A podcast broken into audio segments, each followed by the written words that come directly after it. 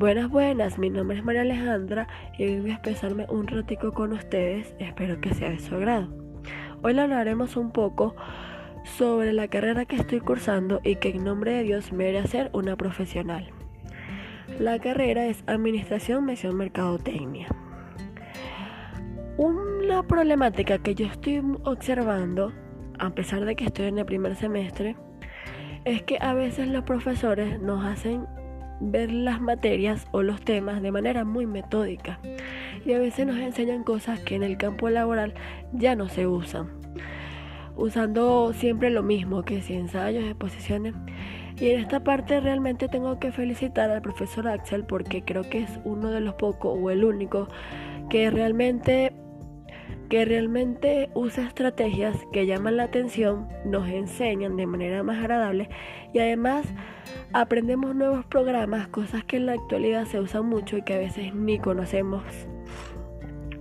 Entonces, retomando el problema, como consecuencia de esto, cuando nos graduamos y vamos al ámbito laboral, nos conseguimos con cosas que vimos pero como digo, ya no se usan o hay cosas nuevas y no sabemos.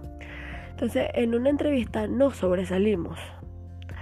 Entonces, ¿qué recomiendo yo como solución, como estudiante, a mis compañeros que no se queden con lo que nos dan en la universidad? Y lo hablo desde mi experiencia porque yo realmente ya estoy ejerciendo la carrera como tal.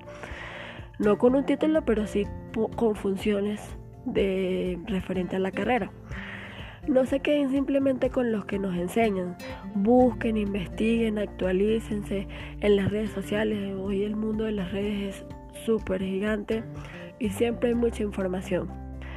Para que al momento de ser profesional no simplemente es el título, sino eres tú como persona y seas resalte, seas sobresaliente, brilles ante los demás. Y a los profesores, que yo sé que a veces cuesta mucho, a los profesores más que todos los mayores, adaptarse un poco más, por lo menos en un equilibrio, para que las cosas no sean tan metódicas y se adapten a la nueva era conocida como la nueva era tecnológica. Por otra parte, ¿por qué? ¿Qué es lo que a mí me motiva a estudiar o graduarme si ya estoy trabajando? Dirán ustedes.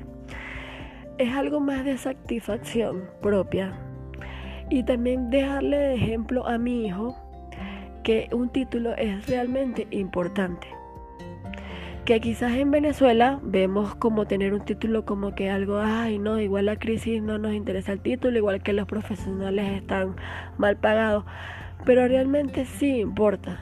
En empresas formales, tanto aquí en Venezuela como en otros, sí toman y valoran el esfuerzo de los estudios. Ejemplo, en el ámbito que yo me desarrollo está la Hayes, ponte una transnacional. Sin título tú no puedes trabajar ahí, en puestos importantes, claro. Entonces, dejarle esa enseñanza a él de que al mundo donde vayas, a cualquier país donde vayas, tener un título sí vale. Y bueno, este, por otra parte, ¿por qué elegí esta carrera? Bueno, como ya antes mencioné, pues ya yo me relaciono con ese mundo.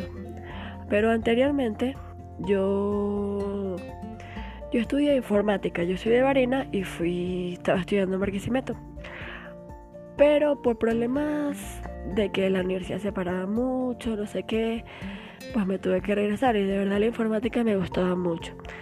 Pero luego yo consigo trabajo en este mundo de ventas y mercadeo donde fui promotora, fui coordinadora de marketing, fui representante de venta y realmente hizo un vuelco en mi vida, de verdad me atrajo demasiado, fue como amor a primera vista.